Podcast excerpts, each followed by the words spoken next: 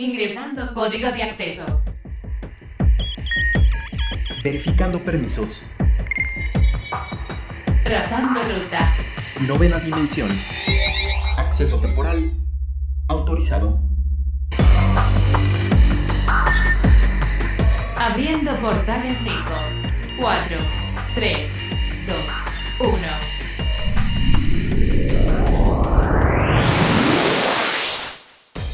Hoy en la novena dimensión, estos son los datos que tienes que saber.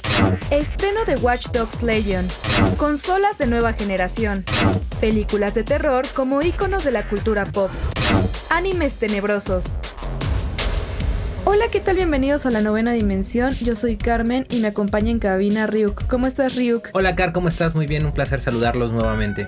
Recuerden que nos pueden escribir al hashtag novena dimensión o a nuestro Twitter que es arroba carpam13 y arroba Ryuk1505. Portal Gamer.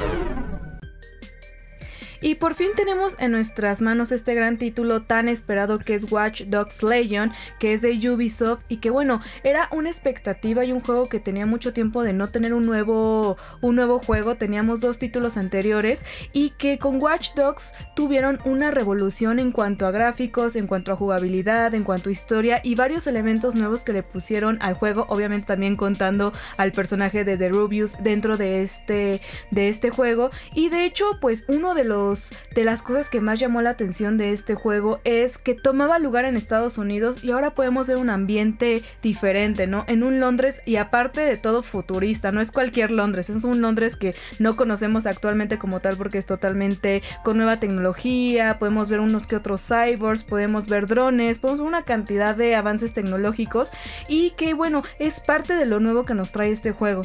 Una sorpresa muy bien recibida, eh, la verdad. Eh, agradecemos mucho a la gente de Ubisoft que nos, nos pudo facilitar esta licencia para poder realizar este test de, juego. De verdad estamos muy agradecidos. Y fue una gran sorpresa.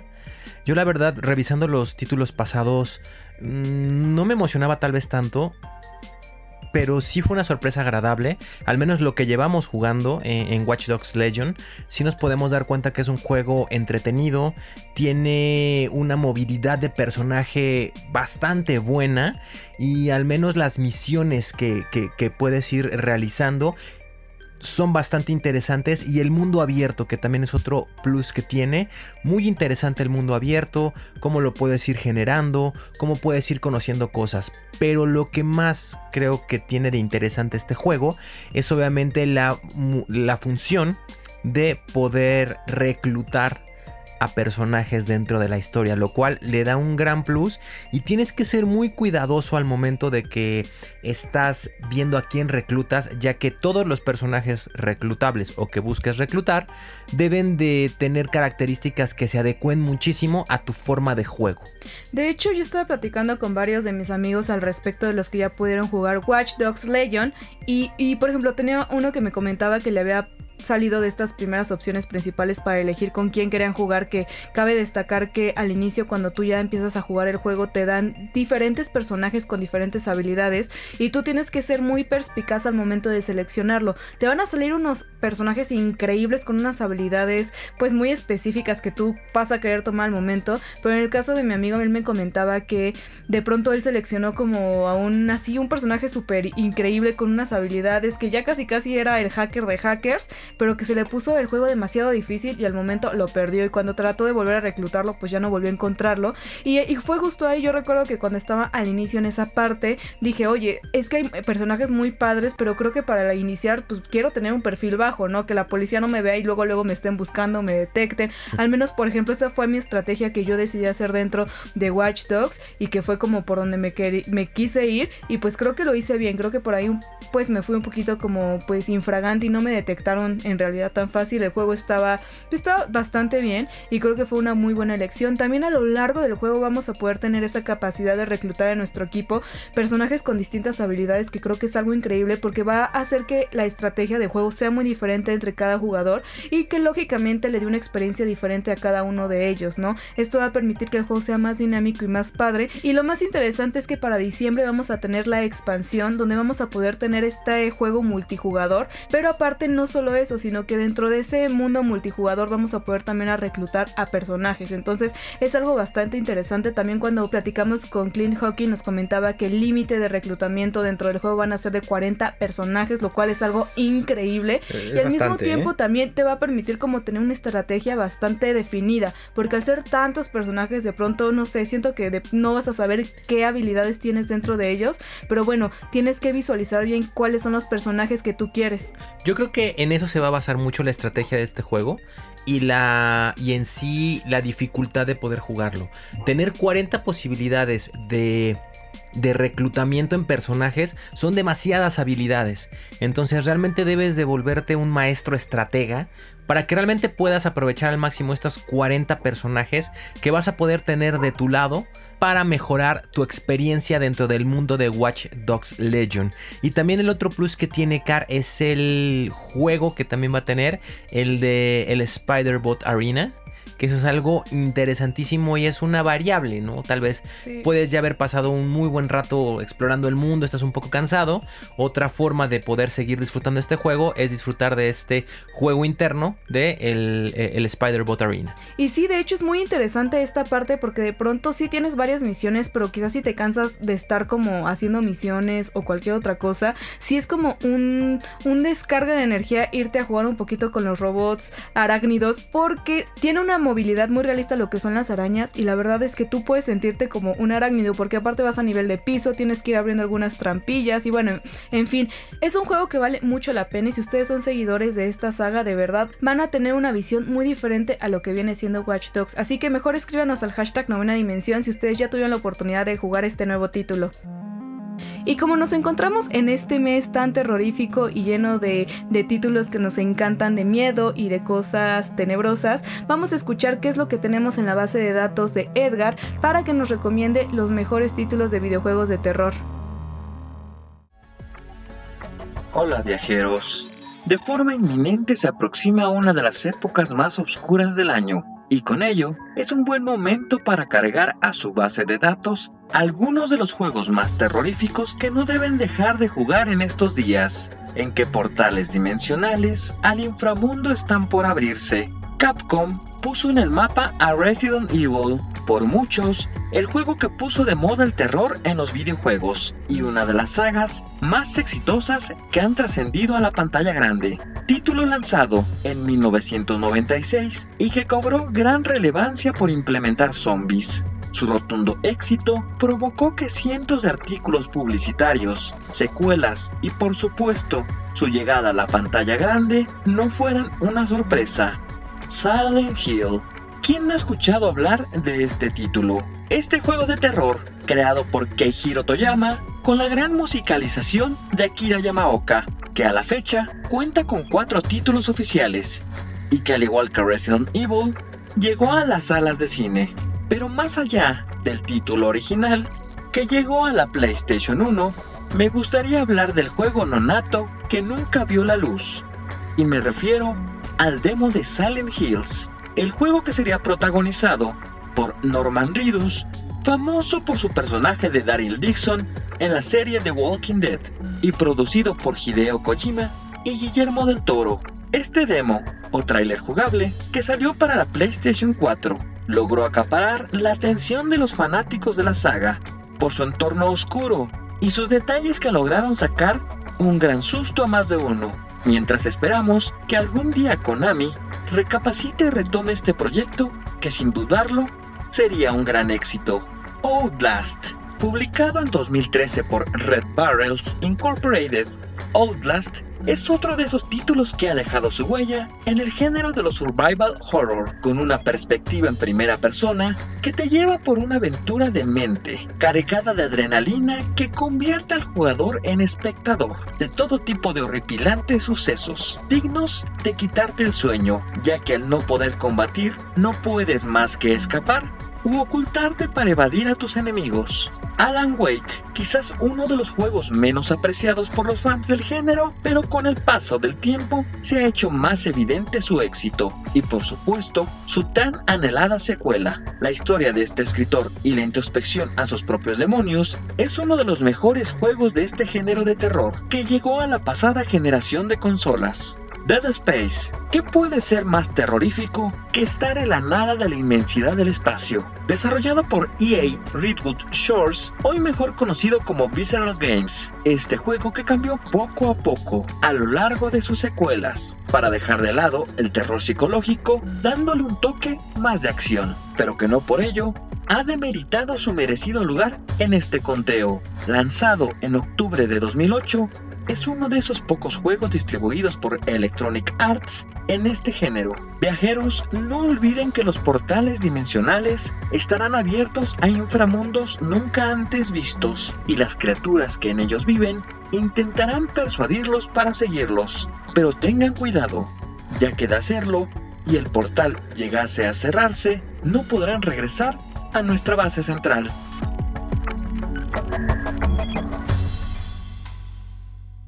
Y ahora sí estamos a un paso más de tener las consolas de nueva generación, tanto de Xbox como PlayStation, porque las preventas ya salieron a la venta, o al menos es lo que creemos, porque se agotaron de una manera Ryuk increíble. O sea, no, no puedo llegar a creer lo rápido que dejaron de estar activas. Sí fue algo muy extraño. Porque realmente ya, al parecer en una semana, ya no existían preventas. No, incluso el mismo día. Yo tengo también como personas conocidas que de pronto me, me, platicaban su experiencia de cómo fue intentar tener una de las preventas. Y tuve muchos comentarios que, por ejemplo, en Amazon estuvieron mucho tiempo ahí al pendiente de la hora, el día, el lugar. Y de pronto la página no cargaba, no les dejaba accesar. Al momento de que querían hacer la compra ya no los dejaba. Y entiendo que de pronto sí iba a haber una sobrecarga quizás en el sistema. Pero al menos yo los comentarios que he recibido son de muchas personas que intentaron hacer su preventa, por ejemplo, de, Xbox y no lo lograron. Y esto es, lo, esto es lo curioso, ¿no? Que pasó exactamente en las dos plataformas. En Xbox pasó, ya no hay preventas. Y en PlayStation 5 también sucedió. Lo que al parecer ahorita se está poniendo mucho de... Pues la tendencia es que si te metes ahorita a Best Buy o incluso en tiendas departamentales, te están diciendo que en efecto que sí tienen ya preventas, pero esto es para que te lo entreguen hasta el 5 o incluso el 10 o el 12 de diciembre. Exacto. Lo cual pues eso yo creo que sería algo ilógico hacer una preventa para tenerlo después de que sea la fecha de lanzamiento, entonces me hace un poco ilógico esto. Sí, sobre todo tomando en cuenta que pues las personas que hacen la preventa es porque lo quieren tener el mismo día que sale. Siento que tal vez es una estrategia de marketing quizás, porque de hecho también hay mucho temor entre las personas de que de pronto ya no va a haber consolas para diciembre y entonces ya no van a poder comprarlas y, todo esto, ¿no? O que físicamente no vayan a estar, en tiendas, lo cual también se me haría algo se me haría un gran tache de, del lado de las dos, con, de las dos empresas de, consolas, ya que la lógica dicta que si el 10 de noviembre tenemos el lanzamiento de Xbox, yo espero que en efecto la gente tenga sus PlayStation los que la preordenaron, pero la gente que no la preordenó, pues si ese día se lanza mundialmente, pues ese día deberían de haber las consolas en las, en, las tiendas mm, disponibles para que las puedas ir a comprar. Entonces también se me hace algo no sé, muy ilógico o no me está cuadrando mucho esta, esta estrategia en el aspecto de que si tenemos la oportunidad de que creo que es la primera vez que un lanzamiento mundial de PlayStation, al menos hablándote de PlayStation, que es la primera vez que tenemos que realmente va a salir también aquí, ¿no? O sea, va a salir solamente en México, en Australia, en Estados Unidos y en Japón. Son cuatro países. Y para que en México estén haciendo de, uy, no, solamente son poquitas las consolas que se lanzaron, pues entonces como que para qué hicieron esta preventa y para qué hicieron este lanzamiento. Sí, y no, de hecho, incluso históricamente, si nos remontamos a la historia de los videojuegos como tal y de las consolas, si esto llegara a suceder que para el día del estreno no va a haber consolas físicas, ese, bueno, me refiero a como, excepto las personas que hicieron su preventa, estaríamos ante un suceso histórico donde se habrán pues vendido o se habrán sobrevendido las consolas hasta cierto punto, ¿no? Se podría llegar a creer eso porque incluso años atrás y a lo largo de la historia de los videojuegos y conforme han ido saliendo consolas comerciales, nunca hemos tenido un suceso de esto. O sea, normalmente de pronto poco a poco fueron surgiendo las preventas, pero siempre, siempre, siempre han llegado consolas físicas al lugar. Simplemente era justo para evitar que se, se agotaran y que perdieras tú tus consolas, ¿no? Pero históricamente eso no ha sucedido. Y si sí, amigos, estamos ante un suceso histórico. estaremos, estaremos viendo historia pura, ¿no? Seremos testigos de algo, de un suceso inédito, ¿no? Pero sí no estoy entendiendo un poco esto porque tal vez es ese mismo furor de que la gente o todo el público vamos a lanzarnos el 10 de noviembre y el 12 de noviembre despavoridos a las tiendas para estar ahí, obviamente, y ser de los primeros en tener las, las consolas. Tal vez está dando resultado esto de Chini si no hay y yo voy a ir. O tal vez también es una buena estrategia en el aspecto de para no sobrevender o hacer de más, para que se queden en stock, porque sabemos que ahorita por pandemia está difícil que se queden cosas en stock o en, en, almacén. Tal vez es una forma de medir de, oye, mira, vamos a estar esperando tantas consolas, manda tantas, podría ser, no lo sé. Sí para mandar algo exacto y esperar también unas ventas específicas. No sé, yo también recuerdo muy específicamente cuando salió el Xbox 360 que pasó algo similar, que en su momento cuando salió el, el 360 se creía que iba a ser la mejor consola y muchas personas pues bueno, estaban justo en ese punto en el que pues necesitaban la consola y de hecho aquí en México sucedió eso, ¿no? Muchas personas empezaron a ordenar la preventa porque estaba el rumor de que no iban a llegar muchas a México y todo esto. Y yo recuerdo bien esto porque mi papá tuvo la oportunidad de viajar a Dallas y yo le dije, oye, vaya, o sea, en Estados Unidos ya está la consola, pero aquí en México no van a llegar. Y como yo era lo que quería de cumpleaños, tenía el temor de que no llegaran más y de que pues me quedara sin regalo de cumpleaños básicamente, ¿no? Entonces recuerdo mucho eso porque justamente pues aproveché que mi papá viajó a Estados Unidos y compró la consola ya directamente, ¿no? Entonces las personas cuando yo la tenía, así es que cómo la conseguiste, no sé qué, o sea, todos vueltos locos. Y yo le dije, no, pues es que la tuve que comprar allá, porque aquí no van a llegar según yo. Y cuando llegaron a México, pues fue como de, ah, pues a final de cuentas llegaron aquí, o sea, no pasó absolutamente nada, ¿no? Sino simplemente eran como rumores de que se iban a agotar y eso no sucedió.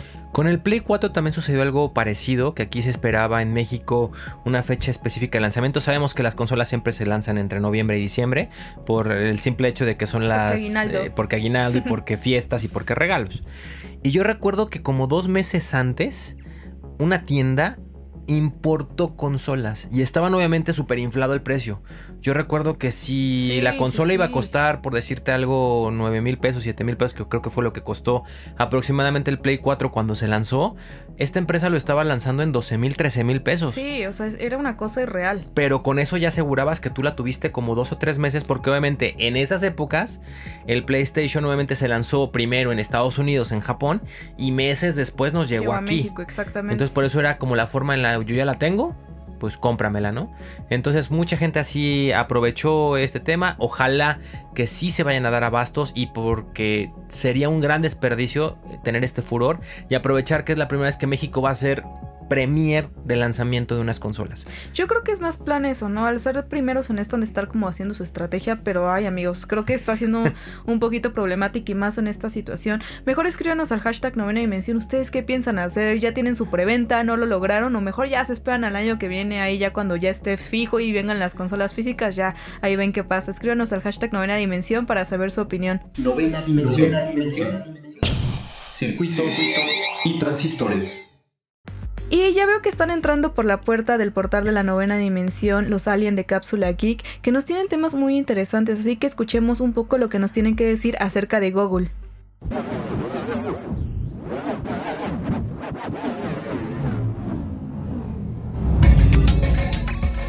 Hola Car, hola Ryuk. Saludos para mis amigos de la novena dimensión. Yo soy Rod de Cápsula Geek y el día de hoy vengo a hablarles de otra batalla que se está dando en su planeta. Pues los Estados Unidos han decidido demandar a la empresa Google por un presunto monopolio entre los buscadores web. Aunque sabemos que existen otros navegadores como DuckDuckGo, Yahoo o Bing, Google sigue teniendo más del 90% del mercado a nivel mundial. De hecho, cuando se argumenta que Google mantiene su poder de monopolio a través de prácticas excluyentes que son perjudiciales para la competitividad, podemos recordar el caso de Epic vs Apple, porque igual la empresa de la manzana usa prácticas algo abusivas para excluir a la competencia dentro de la App Store.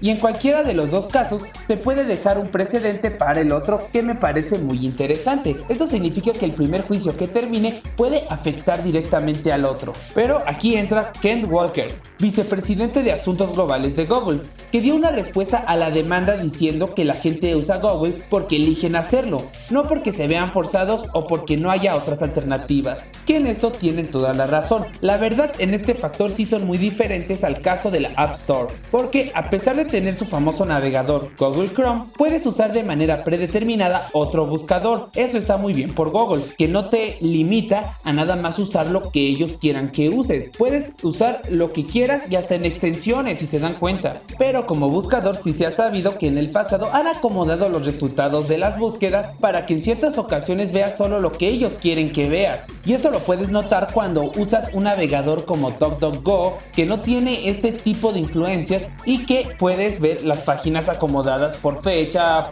popularidad, etcétera, sin que la compañía les meta mano. Y no, no me vayan a malentender, no hablo de cuando es reclamado legalmente un contenido con derechos de autor, lo quiten. Eso debe considerarse hasta éticamente profesional. Solo nos referimos a cuando manipulan el orden de los resultados de búsquedas. Se supone que al final lo que se quiere lograr con esta demanda es la innovación del mercado. Quieren ver entre comillas el nuevo Google y piensan que la empresa no deje que veamos ese nacimiento. Igual varios creadores de contenido de la plataforma YouTube, que forma parte de Google, dicen que el monopolio monopolio afecta bastante al mercado en general. Al no haber competencia, deja que esta empresa haga lo que quiera sin tener casi represalias. En mi opinión, sí quiero ver innovación en el mercado, porque al final los consumidores somos los que salimos ganando, pero no me gustaría que lo forzaran de manera deshonesta. Bueno, terrícolas, y ya con esto me despido.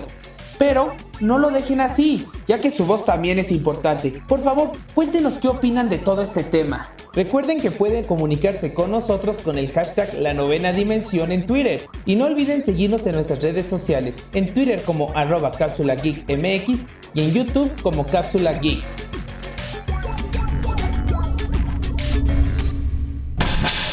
paralelo.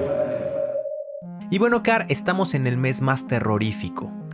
Sabemos que son unas fechas importantes porque se celebra mucho eh, el terror, los fantasmas, los espíritus y hoy venimos a comentarles un tema muy interesante que es cómo estas películas de terror o varios personajes de las películas de terror se han convertido realmente en un icono pop en la historia del merchandising, de la cultura geek, de todo, de, de toda la cultura pop que tenemos. Sí, la verdad es que las películas de terror y todos ciertos y ciertos personajes en específico se han vuelto muy populares, tanto así que de pronto han perdido un poco la esencia, ya los podemos ver en muñequitos muy kawaii, podemos ver pops y que sí, pues bueno, podemos ver que son los personajes de ciertas películas, pero que dan un giro totalmente distinto a la esencia original de lo que representan.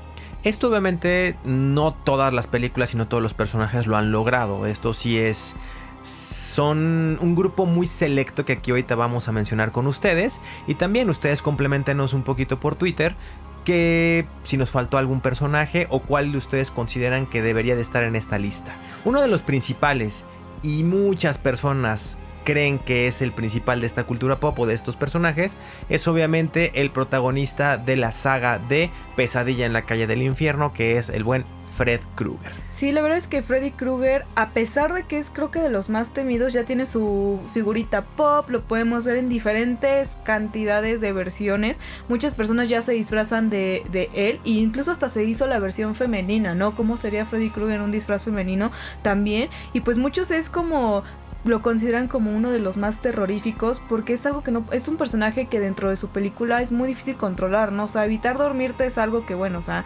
sabemos perfectamente que hasta en estudios está pues está El desorden dicho del sueño. que que no dormir es malo, o sea, tienes que dormir sí o sí y de hecho puedes pasar más tiempo sin comer que sin dormir. Y eso está científicamente comprobado. Ahora imagínate un personaje que te ataque en sueños, pues bueno, o sea, la verdad es que es de los más temidos. Y esto obviamente, este reconocimiento a Fred Krueger le valió que en su buena época, en los años 80, que fue cuando salió esta saga de películas y tuvieron su apogeo, no solamente lo tuviéramos en la pantalla grande de cine, sino también tuvo una serie que se llamaba Las pesadillas de Freddy, donde él era el anfitrión de un programa y él contaba, o bueno, daba pie a películas de, a pequeños relatos de terror. ¿no? de asesinatos, etcétera, y él era el anfitrión. Entonces, él se convirtió en un gran ícono. Otro ícono de este tipo de películas que son conocidas también como slashers, tenemos también a Leatherface. Él es el personaje principal de otra saga de películas que se llaman La Masacre de Texas. Es un personaje también icónico y conocido, aunque por ejemplo en este caso a él no le han hecho tantas figuritas kawaii, pero sí definitivamente también es de los recordados, ¿no? En el momento en el que tú luego luego piensas en Freddy, te llegan a la mente personajes como Leatherface, como que todos están en este mismo círculo y en este mismo ambiente que te remontan, ¿no? Como que digamos que están ligados hasta cierto punto. Así es, ¿a él qué le debemos a Leatherface o por qué fue tan famoso? ¿Por qué se convirtió en alguien tan famoso es porque, bueno, a él le debemos ser un asesino que, que correteaba a chicos o, teens, ¿no? Esta fue la primera película que lo hizo y él puso muy de moda tener las motosierras, ¿no? Además de que es muy característico por tener...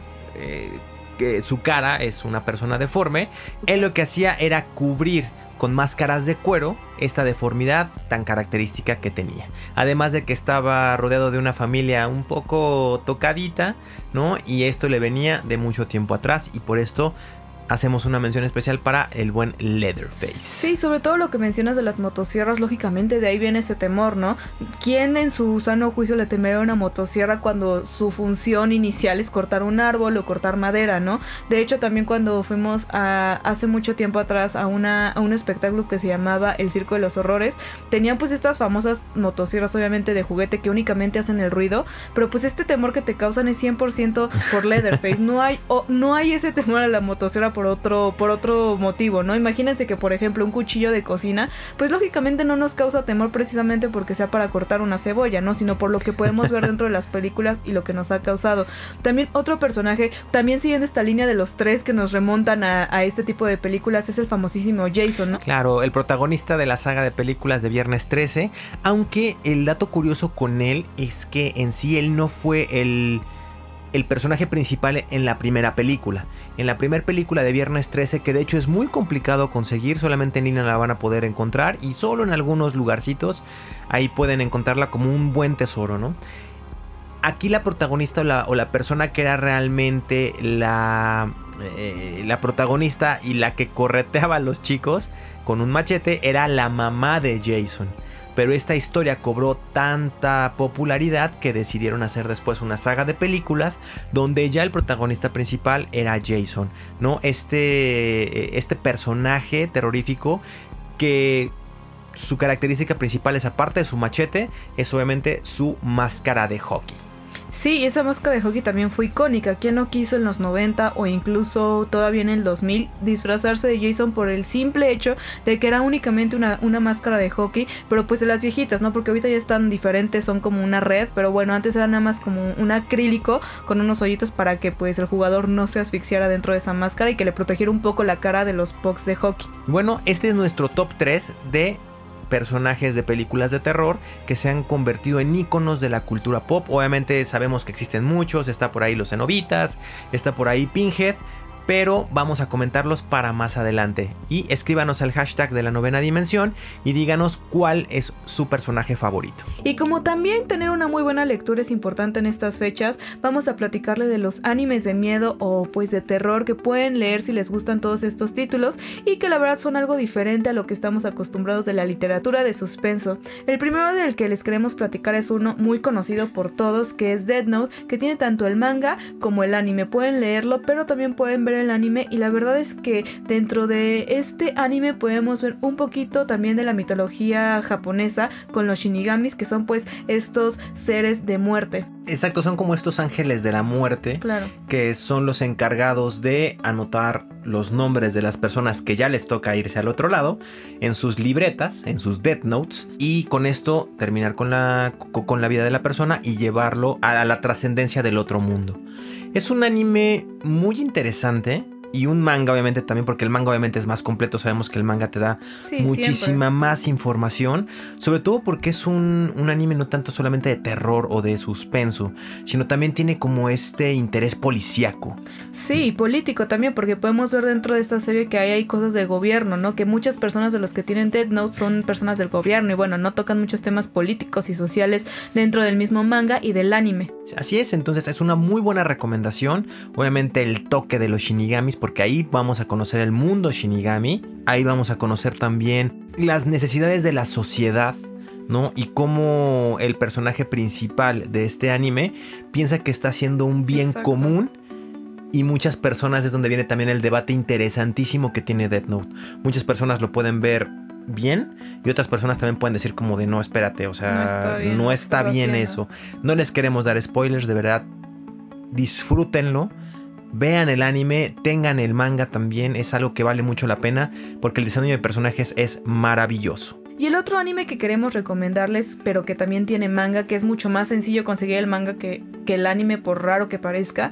Pero si a ustedes les gustan los vampiros, este anime es para ustedes. Este es Vampire Nights y es un mundo que gira alrededor de pues un mundo y una escuela que lo que quiere es unir a los vampiros con los seres humanos, ¿no? Quieren como terminar esa guerra implacable donde pues quieren demostrar que los vampiros pueden ser civilizados, no son esos monstruos que, que se la pasan bebiendo la sangre de las personas, que sí en efecto hay algunos que, que sí siguen siendo malos y que no quieren entrar en este mundo, pero que sí hay otros civilizados que pues pueden controlarse y que pueden llevar una vida tranquila con suplementos de sangre, ¿no?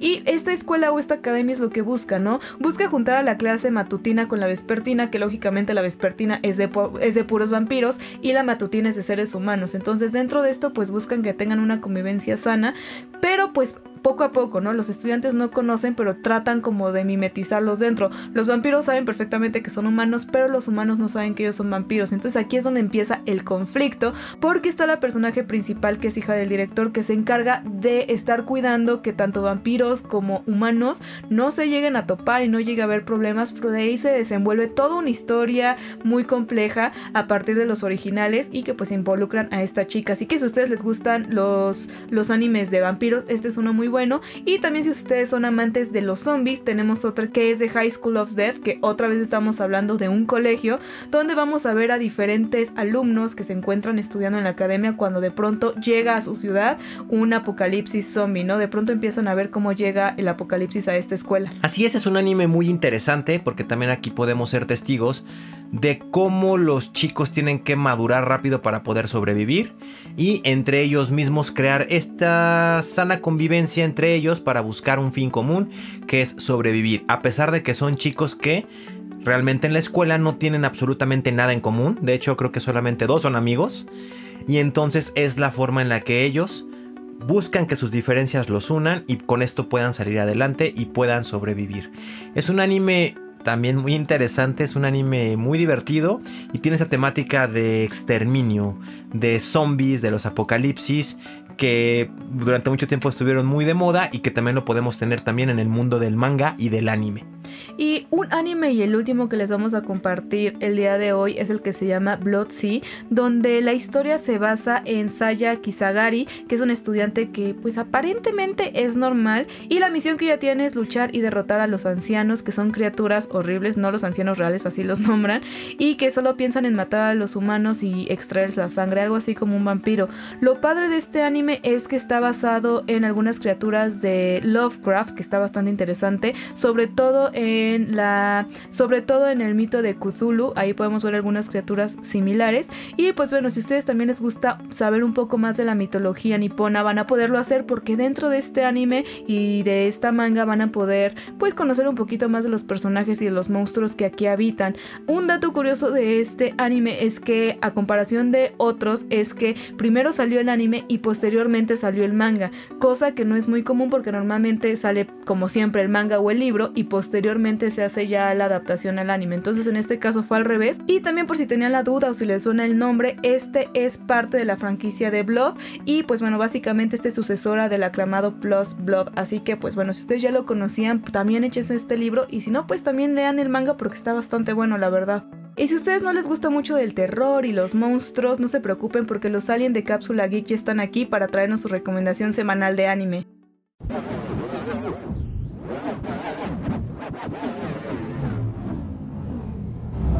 Hola Car, hola Ryu, ¿cómo están? Yo soy Eduardo, uno de los aliens de Cápsula Geek, y para mí es un gusto enorme estar de regreso aquí en la novena dimensión. El día de hoy estoy muy emocionado por recomendarles un anime que me encantó. Yo sé que los terrícolas que escuchan la novena dimensión son grandes fanáticos de los videojuegos, por lo que creo que este anime es perfecto para ellos. Su nombre es High Score Girl y es una serie de manga japonesa escrita e ilustrada por Rensuke Oshikiri.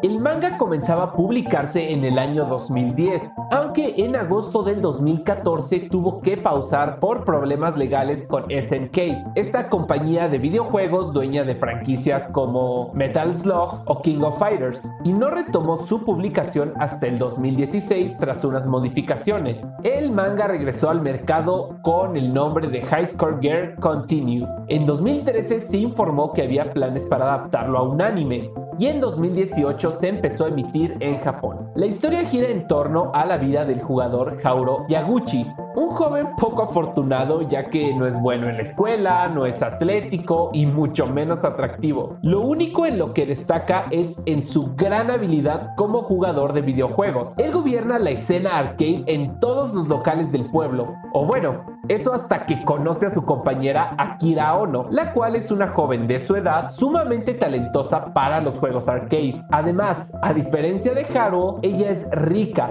popular y multitalentosa, un polo opuesto en todos los sentidos. Sin embargo, en un intento por escapar del estricto régimen educativo que enfrenta en su hogar, se escabulle de vez en cuando para jugar en los centros de juegos donde muestra sus habilidades excepcionales de juego. Inicialmente se encuentra con Haruo durante un combate de Street Fighter 2 y a partir de entonces se une a él. Juntos emprenden viajes para buscar los mejores juegos de las empresas más famosas de videojuegos con el fin de ser los número uno en las máquinas arcade. Lo que me encantó de este anime es la gran cantidad de cameos referentes a videojuegos, ya que empresas como SNK, Capcom, Sega y hasta Nintendo hacen aparición en diferentes etapas del anime. Además, la historia toma lugar a principios de la era retro y mientras transcurre la trama van pasando los años pudiendo ver la evolución de los videojuegos en su era dorada. La exactitud en la recreación de la época es impecable y hasta casi se podría decir que educativa, sumándole la increíble representación de Japón, sacando a relucir su cultura y sobre todo su fanatismo a los videojuegos. Así que ya sabes, Terrícola, si eres fan del anime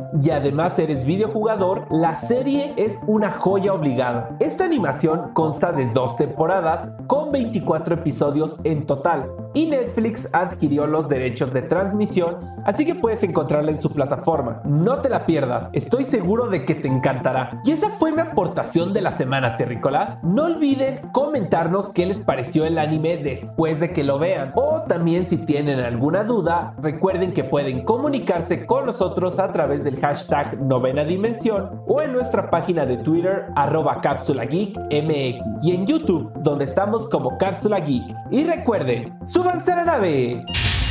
Alerta de acceso. Alerta de acceso. Novena dimensión. Novena dimensión. Alerta de acceso. Alerta de acceso. Acceso temporal. El portal está comenzando a sonar y eso quiere decir que ya está por cerrarse. Nosotros nos escuchamos mañana en punto de las 6:10 de la mañana. Bye. 3, 2, 1. Cerrando portal. Novena dimensión.